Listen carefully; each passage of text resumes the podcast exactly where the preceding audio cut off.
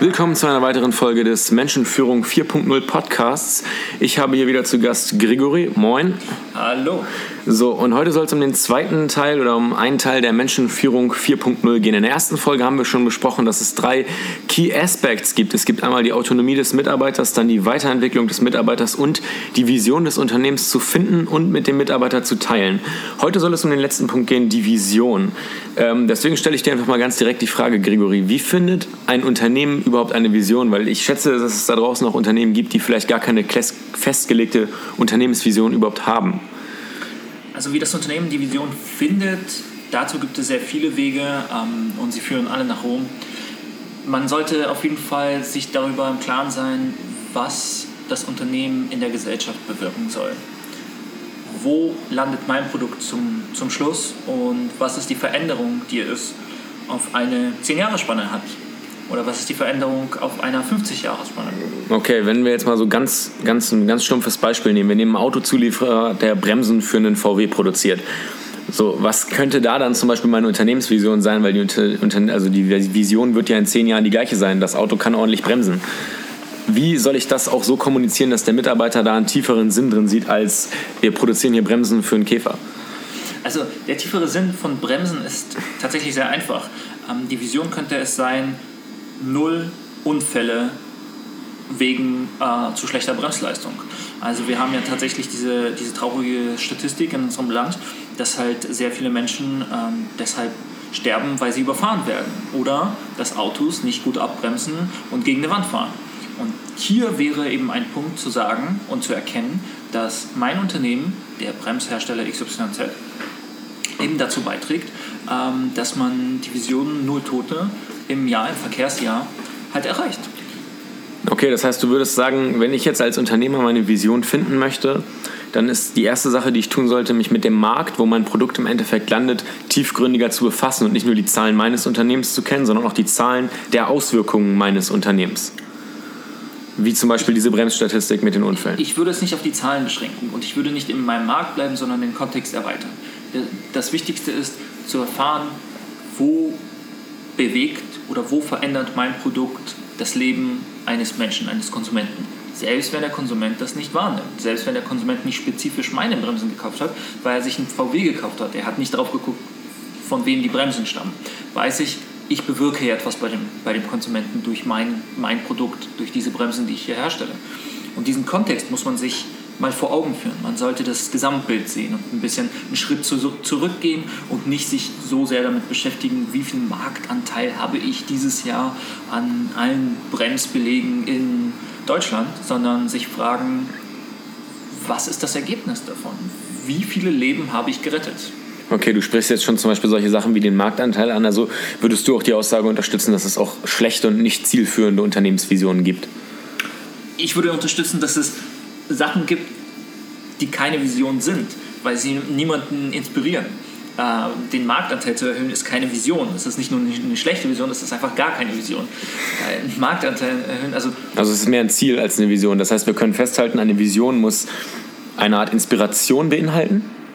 Definitiv. Es gibt dieses berühmte Beispiel, dass ähm, bei, bei der NASA, als sie eben versucht haben, den ersten äh, Menschen auf den Mond zu bringen, der US-Präsident durch äh, die Hallen NASAs gelaufen ist und einen Putzmann gefragt hat, was er tut.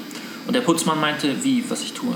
Ich? Ich bringe einen Menschen auf den Mond. Mhm. äh, weil sich eben bis zum äh, letzten Glied in der Kette, ja, bis zu diesem Putzmann, alle mit, dem, mit der großen Vision identifiziert haben. Er hat seine Aufgabe als notwendig erachtet und sie war ja notwendig. Diese Hallen mussten sauber sein. Also gerade Leute, die sich im Bereich äh, Raumfahrttechnik interessieren, ähm, die Sauberkeit ist bei der, bei der Herstellung einer Rakete unfassbar wichtig. Und dieser Mann wusste, dass seine Aufgabe elementar wichtig ist sie muss erledigt werden, sonst wird die Gesamtvision, eben den ersten Schritt auf dem Mond, nicht machbar sein. Und er hat sich als Teil eines großen Ganzen gesehen und war dadurch inspiriert. Dass seine Leistung sehr viel besser ist als jemand, der sich denkt, ich bekomme hier einen Zehner und muss einfach diesen Boden hier sauber machen, ist ja ganz klar. Das heißt, du würdest jetzt zum Beispiel sagen, für jemanden, der eine, dem eine Bäckereikette gehört oder der eine Bäckereifiliale führt, der muss dann seinen Mitarbeitern die Vision vermitteln, wir sorgen dafür, dass die Leute sonntags morgens frische Brötchen haben. Und dein Job ist auch, diese Frische mitzuverkaufen und dann nicht nur die Brötchen einzutüten. Das ist eine mögliche Vision. Ja, es war jetzt, war jetzt natürlich nur ein Beispiel, aber Genau, du meinst das auch, dass sowas dann klar kommuniziert werden sollte. Wie wäre denn Definitiv. zum Beispiel so ein Weg, das klar zu kommunizieren? Also zum Beispiel ein Hörer unseres Podcasts ähm, macht, arbeitet jetzt in der Bäckerei als Führungskraft, soll der dann morgen früh zu seinen Mitarbeitern gehen und sagen, so Leute, heute produzieren wir besonders frische Brötchen oder verkaufen besonders frische Brötchen? Oder wie sollte das dann ablaufen, diese Vision auch langfristig bei den Mitarbeitern zu implizieren? Über direkte Ansprachen, über kleinere Sachen? Also direkte Ansprachen sind immer sehr gut.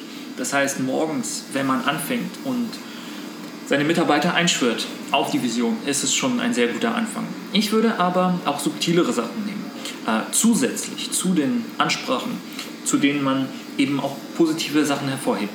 Wenn ich jetzt in der Bäckerei wäre und äh, als Führungskraft will, dass meine Mitarbeiter besonders motiviert sind, würde ich hervorheben, wie positiv wir das Leben der anderen Menschen beeinflussen, die morgens um 5.30 Uhr zu uns kommen und auf dem Weg zur Arbeit sind.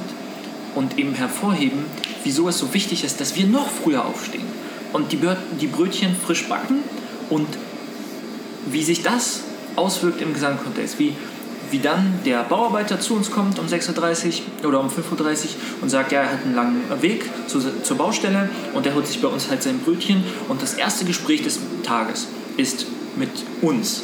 Wir entscheiden also darüber, wie, wie diese Person in den Tag startet.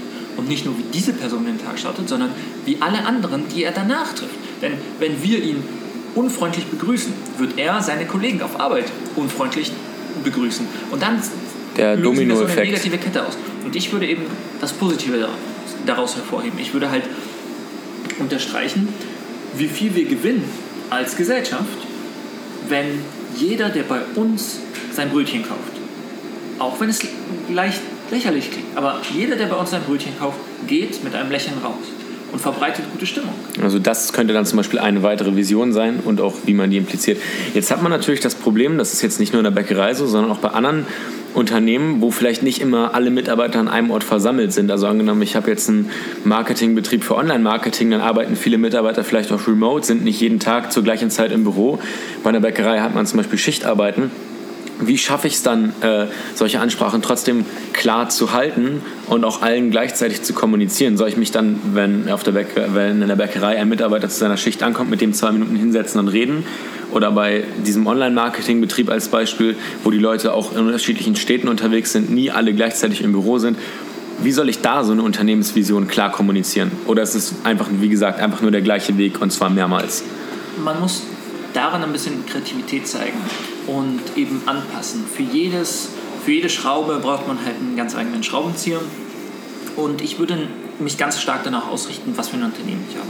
Wenn ich ein Unternehmen habe, was sehr wenig Mitarbeiter hat, würde ich tatsächlich persönliche Gespräche ähm, anvisieren. Wenn ich aber in einem Großbetrieb arbeite und gar nicht die Möglichkeit besteht, mit jedem sich zwei Minuten hinzusetzen, was es durchaus gibt, oder man kann sich nicht mit jedem zwei Minuten hinsetzen, weil alle verteilt sind über das ganze Land, dann würde ich andere Anker hinsetzen. Also Anker setzen kann man notieren als Punkt, der ganz wichtig Ja, ist bei Anker der setzen Vision. und zwar ganz, ganz spezifisch. In einer Ansprache oder in einer Mail oder in, in, im Auslöser würde ich Schlüsselwörter festlegen, die ich immer wieder verwende, um eine Geschichte zu vermitteln. Das sind die Anker. Und diese Anker würde ich dann in anderen Dingen weiterverwenden.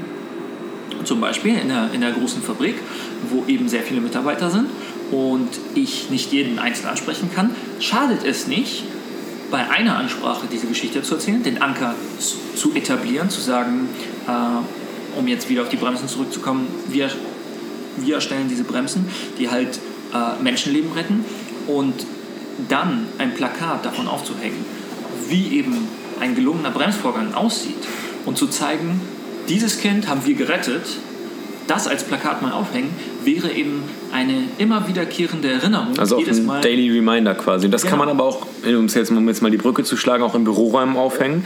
Dass man sagt, wir haben jetzt im Büroraum oder im Büro, wenn man reinkommt, Natürlich. da ein Bild an der Wand, wo irgendwas, eine Grafik gezeigt wird, die unsere Unternehmensvision repräsentiert. Genau, und was viele aber falsch machen, ist, sie denken, oh, Motivationsposter, das ist erstens veraltet und zweitens bringt uns das nicht. Natürlich soll man nicht einfach äh, bei Google Motivationsposter eingeben und das erstbeste ausdrucken und hinhängen, sondern man muss schon etwas nehmen, was zum eigenen Unternehmen passt, zur eigenen Vision, die man vorher richtig kommuniziert muss. Und ganz wichtig, es bringt absolut gar nichts, eine Vision kommunizieren zu wollen und etwas ganz anderes zu tun. Wenn wir Fairness kommunizieren wollen und so ein Plakat über Fairness haben und sogar richtigerweise einen, einen eigenen Fototermin gemacht haben und ein eigenes Plakat für Fairness entworfen haben, das aufhängen und dann innerhalb des Betriebes keine Fairness vorzuleben, sondern es nur zu predigen, das ist desaströs. Dann, dann macht man alles kaputt, was man davor aufgebaut hat. Und dann kann man ganz bestimmt nicht zur Menschenführung, Menschenführung 4.0 kommen. Okay, also um jetzt das Ganze auch nochmal zusammenzufassen, du würdest sagen, bevor ich jetzt meine Unternehmensvision festlege oder auch eventuell für Leute, für Leute, die schon eine haben, die das dann nochmal überdenken sollten, sollte ich mir auch ganz klar Gedanken darüber machen, was kann ich überhaupt für eine Vision umsetzen? Vielleicht passt die Vision, die ich mir jetzt gedacht habe, auch gar nicht zu meinem Unternehmen oder wie kann ich mein Unternehmen dann ändern, dass es zur Vision passt? Also die Vision muss zu 100% zum Unternehmen passen, damit auch jeder Mitarbeiter die Vision nicht, mehr, nicht nur vor Augen hat, sondern auch fühlen kann. Natürlich und es kann auch sein, dass man sagt, das ist meine Vision und feststellt, das Unternehmen passt gerade nicht dazu. Dann muss ich wohl das Unternehmen verändern, umbauen und das können wir ja zum Glück. Gerade Führungskräfte haben ja das Privileg, dass sie etwas verändern können. Das heißt, wenn sie sehen, oh, meine Vision äh, werde ich so nicht ausführen können, wie wir gerade laufen, dann muss ich halt den Schritt ändern.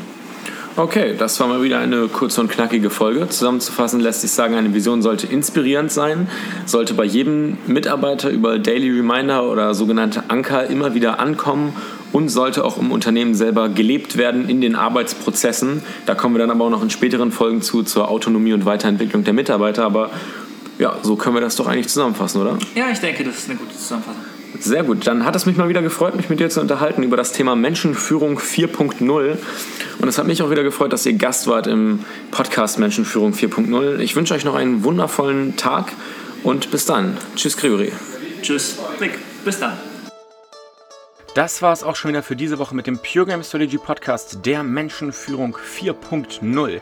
Wir danken euch sehr fürs Zuhören. Wir hoffen, euch hat die Folge gefallen. Und falls ihr noch Fragen habt, irgendwelche Fragen zur Menschenführung, zur Planung, zur Organisation, dann schreibt uns die doch auf der Website puregamestrategy.com oder besucht uns auf Instagram, auch einfach puregamestrategy, da einfach Direct Message oder Kommentar. Und dann sehen wir uns beim nächsten Mal. Ciao!